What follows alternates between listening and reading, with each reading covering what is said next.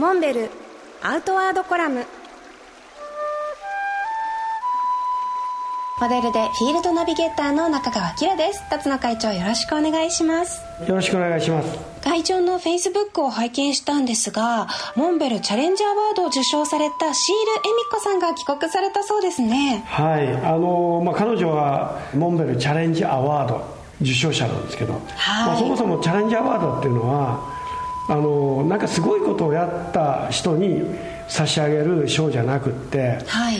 えー、今まさにこれにチャレンジしようとしてる人たちに、まあ、受賞していたそういうあの賞なんです。恵美子さんは何に挑戦されていらしたんですか？あの、まあ、彼女はね自転車でオーストラリア人のスティーブっていう、まあ、パートナーと世界をずっと自転車で、まあ、旅してたんですけど。ね、はい、あのところがパキスタンでがんが見つかったんですね。でまあ病院行ってもう結構進行してて、はい、もうすぐ帰りなさいっていうことでもうあくる日日本にまああの帰ってきて、はい、でそれでまあ治療を受けたんですけどこれがね、まあ、結構大変な闘病生活だったようで,、はい、でまあなんとかそれを克服してえー、残りの旅の工程をね完走したいと。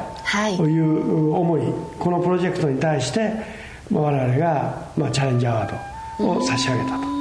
いうことなんですけど、はい、まあ、あの再開して走ったもののまた再発してですねがんが、まあ、そこからまた闘病生活ということで、あの手術を受けて徐々に回復してまだ彼女は世界一周を完結する夢は捨てていない。